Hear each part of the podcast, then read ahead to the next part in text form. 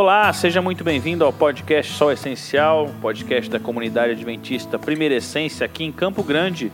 E você é muito bem-vindo. Meu nome é Guilherme e sinta-se em casa para essa nossa discussão. Fernandão, seja bem-vindo, brother. Obrigado, Gui. Estou muito feliz de estar com vocês aqui. Olha, é... temos hoje uma história interessante, hein? Hoje, hoje o negócio é curioso, mas estou muito feliz de estar com vocês aqui para a gente continuar aqui conversando, batendo papo e aumentando o nosso conhecimento de Cristo. No mínimo diferente, né, cara? No mínimo. E, e o Thiago, cara, ele trouxe até um drone aqui hoje para ver é. se pegava, cap, se captava essa cena, é, né, cara? É verdade, é verdade. Seja bem-vindo, Thiagão. Muito obrigado pelo convite, já que eu sou convidado, dependendo do dia eu não posso participar. Na verdade é o seguinte, né, cara? Bom, não, não vamos falar pro quando que ele vem, quando que ele não vem, que depois fica chato, né? Mas aqui na nossa comunidade, se você ainda não conheceu a Primeira Essência, você pode vir aqui a qualquer momento. Nós retomamos as nossas atividades presenciais aos sábados pela manhã. E aqui é um lugar onde você pode ver vários animais a céu, a céu aberto, né? Então, aqui nós temos algumas araras, araras direto hum. aqui. Pandas. Pandas, né? Temos, temos, temos tudo aqui, mas quantas araras elas são verdadeiramente araras? Né? O Sim, panda nós temos algumas é, figuras quanto verdade. a isso. Mas, a história hoje engraçada é uma história de cinco papagaios no zoológico, cara. Parece piada, naquelas piadas de criança de papagaio, né, meu? Você vai contando, é, você fala. É. Mas a história que a gente está falando é uma história que foi noticiada aí nessa última semana de um zoológico britânico com mais de 200 papagaios, em que eles tinham colocado cinco papagaios novos ali e eles estavam se insultando e provocando para xingar as pessoas. Então, os cinco papagaios estavam começando a criar uma má influência sobre todos os outros 195 papagaios. E eles estavam fazendo provocações ao ar livre, né? Eu lembro que pela entrevista ali a cuidadora ela fala que no começo é até engraçado você ver um papagaio xingando o outro e xingando os visitantes, mas disse que o engraçado é que eles se provocavam para xingar que a, a, solução deles literalmente foi separar, colocar cada um em um ponto do zoológico e aí eles paravam de xingar. No mínimo engraçado, né, Thiago? Billy, Eric, Tyson, Jade, Elsie são o nome das figuras. São os cinco papagaios boca suja, né? Rapaz, onde já se viu, né? E vocês viram que interessante? Pelo que a reportagem conta, é, os demais não nunca xingaram.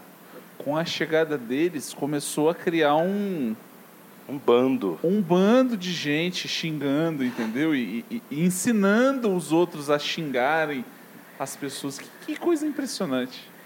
É o, o, tal, são os cinco bad papagaios, né? É, são cinco são complicados ali que acabam atrapalhando todos. É, não, má influências mesmo, né? Sensacional essa história aí para a gente poder refletir um pouco sobre isso, né? Sobre a questão das influências, né? Má influências. Então vamos lá, Fer. Fer introduziu essa questão. Qual o nosso papel como cristãos aqui na Terra? Será que nós temos que nos preocupar somente com a nossa vida ou com a, o que a nossa vida pode refletir para as outras pessoas? O que, que você acha, Fer? Eu acho que é impossível a gente se preocupar só com a nossa própria vida. Quer dizer, é possível, mas é impossível a gente se preocupar só com a nossa própria vida e achar que isso é normal, né?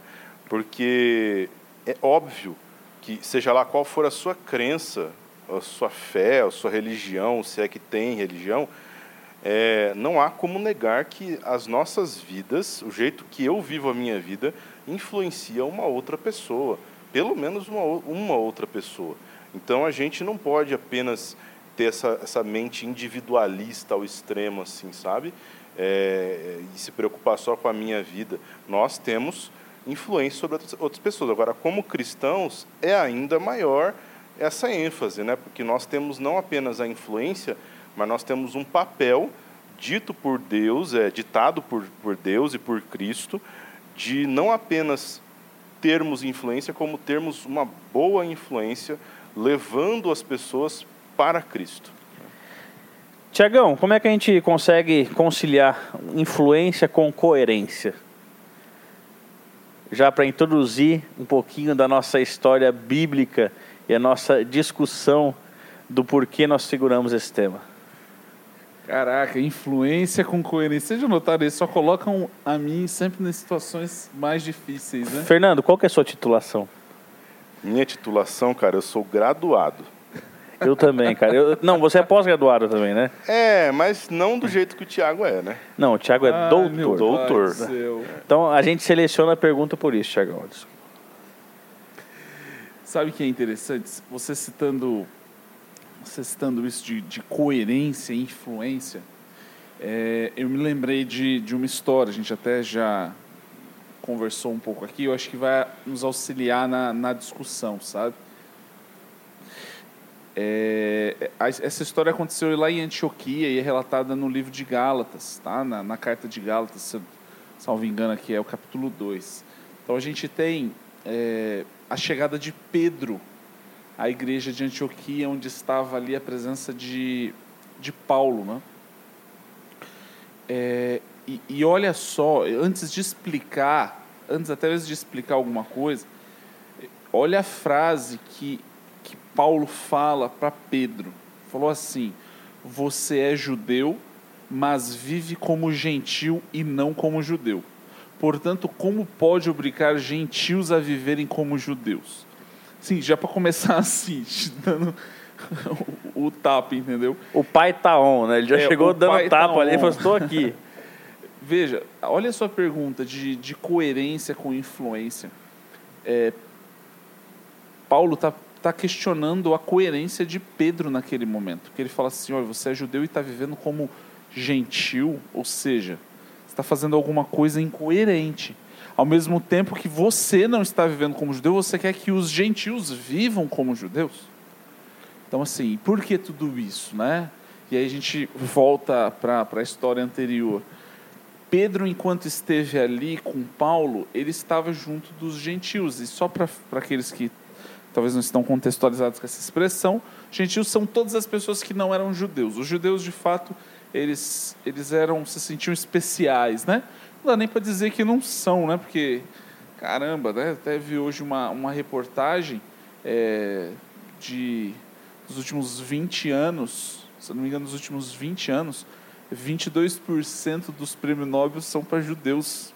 E eles são 0,01 da população. Então, assim, os caras têm alguma diferença aí, podemos entender mais isso no futuro. Porém, é, enquanto Pedro estava com Paulo e com os demais da, da igreja ali dos gentios, Pedro estava tranquilão, vivendo legal com eles. Quando chegaram as pessoas vindos da, da, da igreja de Tiago, né, que era o líder principal da, da igreja após Jesus, é, ele começou a tratar diferente os, os gentios. E ele começou a se afastar, ele só ficava com os judeus. E começou a, sabe, imagina, Excluir ali, né? excluir, criar uma exclusividade, até mesmo assim. E aqueles momentos de crítica, né? porque é, é evidente que, que o, pensa religiosamente falando, a, a cultura religiosa dos judeus se juntou ali, é muito diferente da, das demais. Então eu, eu consigo imaginar aquelas piadinhas, aquele, aquele olhar crítico em relação a, a como, a como os, os gentios prestavam culto, como eles se relacionavam, o palavreado, entendeu? E eu penso nos papagaios mesmo, né? Que coisa interessante isso. Ou seja, com a chegada de novos papagaios, Do Bill Eric, né? começou a influenciar ali, cara, as- a, Pedro, entendeu? E Pedro foi influenciado por aquela situação toda. É isso aí, cara. Eu fico pensando numa situação. É, Pedro, é, se ele queria influenciar as pessoas, eu acho que ele estava no caminho certo.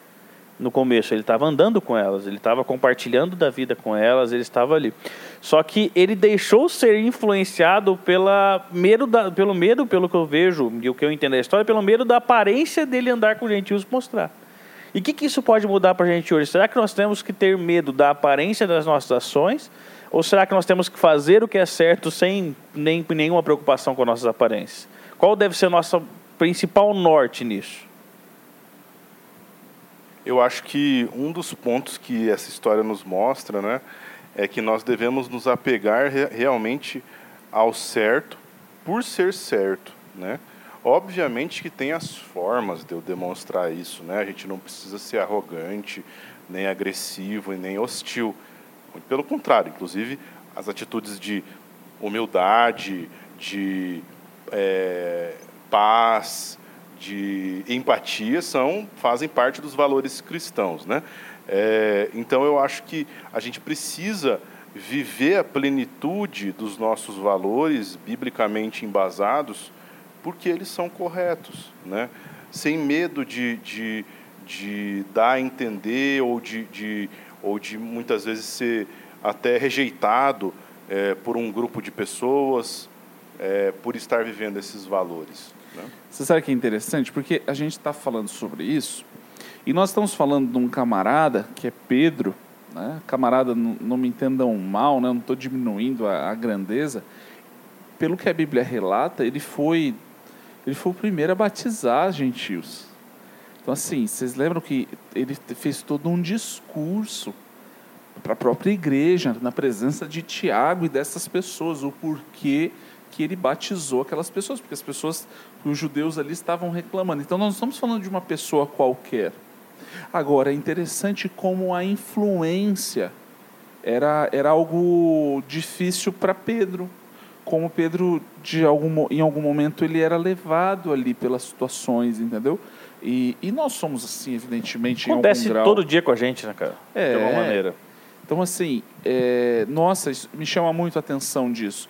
E me chama a atenção, é, a gente estava relatando um pouco aqui, poxa vida, não é porque Pedro fez isso que Paulo foi e cancelou Pedro.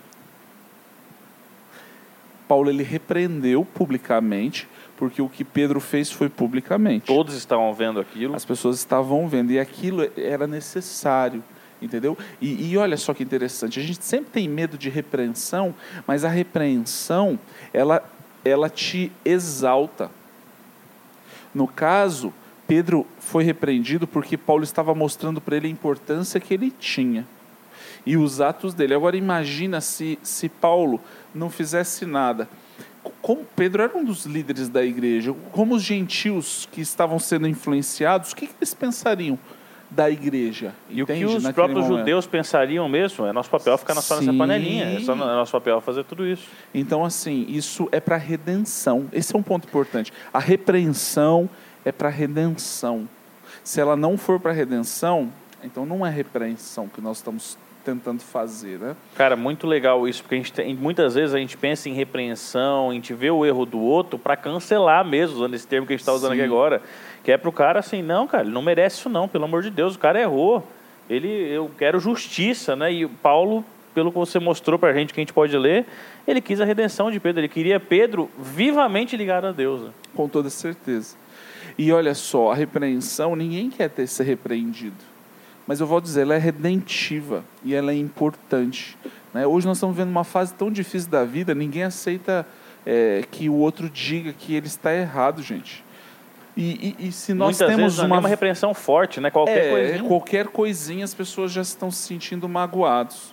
E eu cito isso e, e até comentei, é, e, comento, aliás, note, Paulo, Paulo de fato não era a pessoa mais simples de você viver, né? Porque, porque a Bíblia fala que ele era muito correto. E, cara, pessoas muito corretas, né, usando um termo que a gente usaria, muito britânicas, às vezes é difícil de você conviver, porque, ainda mais nós brasileiros que, que temos esse, essa malícia, entendeu? Esse jeitinho brasileiro de fazer as coisas, é difícil você conviver com alguém que, se você marcou no horário, ele está no horário, entendeu? E fica bravo se você não chega no horário. E por aí vai. E Paulo, eu vejo Paulo muito nesse sentido. Ele, é, ele mesmo diz irrepreensível, né? ele, gente, para você ter coragem de falar que você era irrepreensível em alguns pontos, né, como fariseu no caso que ele falou. Agora, olha só, é, isso aconteceu, mas ele não, como eu disse, ele não cancelou para Pedro. É, Paulo, a gente tem relatos na, na Bíblia, porque ele mesmo deixa muito claro isso, que ele teve problemas com algumas pessoas. Ele teve problema com, com Marcos, ele teve problema com Barnabé é, em, em momentos eles se separaram, galera. E eu pensei nos papagaios. né, separaram, porque era melhor naquele momento eles conviverem separadamente para que, que a influência não fosse negativa. E depois nós temos relatos de que, que, eles trabalharam juntos novamente. Né? A gente tem, por exemplo, um relato de Paulo mesmo falando: Nossa, é, Marcos me é importante nesse momento. Ou seja, em determinado momento ele, eles se separaram, que viram que era melhor não, mas depois ele reconhece, ou seja, as pessoas crescem. Né? É muito, muito bom isso. É, eu estava lembrando de uma situação que aconteceu comigo, é, parecido com isso que o Tiago acabou de comentar, que um, uma pessoa que assim é da minha família, mas não é imediatamente, né, de assim proximidade, né, mas que a gente tinha alguma proximidade anteriormente, mas por circunstâncias da vida a gente foi se tornando muito diferente e a gente teve muitos conflitos um com o outro. E não vou falar o nome, não vou expor, né? A pessoa, mas. Pode falar que foi o Thiago, cara. Pode não, falar. não, foi da minha família mesmo de sangue, mas não imediatamente no núcleo familiar, né? É, e essa pessoa a gente teve muitos conflitos, muitos confrontos, e teve uma hora que se tornou insustentável, muito ruim, sabe? Manter aquele relacionamento, porque a gente, assim, vou falar em termos cristãos, eu não conseguia parar de pecar contra aquela pessoa. Então, em um determinado momento, a gente teve que se afastar e é interessante que ficamos um tempo, não foi um tempo grande, um tempo afastados e aquilo para mim foi um alívio porque eu putz, não estava mais pensando mal daquela pessoa, pelo contrário, desejando bem e tal, consegui amadurecer e acho que acredito que essa pessoa também amadureceu. E agora as circunstâncias da vida nos aproximaram de novo de uma forma que que bem interessante assim, os dois mais maduros eh, espiritualmente e emocionalmente também, e hoje estamos convivendo muito melhor, sabe? Então é curioso a gente pensar nessas coisas que Deus, a providência de Deus prepara para a gente, né? É, e eu eu acredito nisso, né? Em algum momento aqueles papagaios tiveram que ser separados porque eles juntos não estavam fazendo bem para o contexto em que eles é estavam. É para a coletividade, Para né? a coletividade. Paulo teve que se separar de algumas pessoas porque não, não estavam fazendo bem para a coletividade, para a missão de Deus.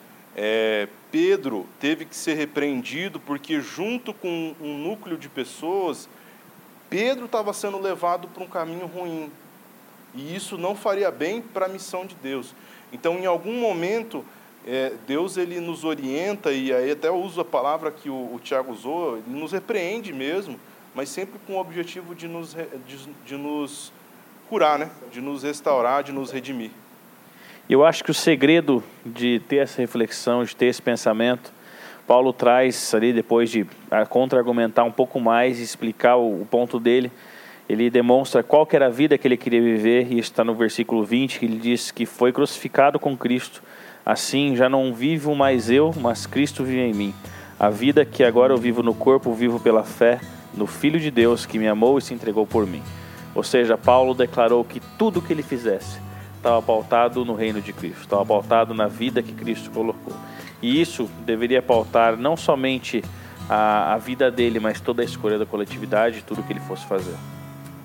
Não, o próprio, o próprio Deus fala que repreende quem, ele, quem ama. ele ama. Né? E eu acho que esse é, é o ponto principal e crucial. Meus amigos, que você possa ter tido proveito com essa história um pouquinho diferente dos papagaios, mas principalmente com a história bíblica, na certeza de que Cristo repreende a quem ama e a repreensão ela deve vir para a nossa redenção, para que nós possamos crescer espiritualmente e que possamos ser influência para o bem e não para o mal, que nós possamos agregar e não separar. Que Deus te abençoe, até a próxima semana, um abraço, tchau. Ô Fernando, é o seguinte, vamos ver da gente separar um pouco do, do do Guilherme, né? Porque é bom, ele é né? uma influência mesmo. É verdade. um abraço ao Giovanni, né? Valeu, valeu. Tchau, tchau.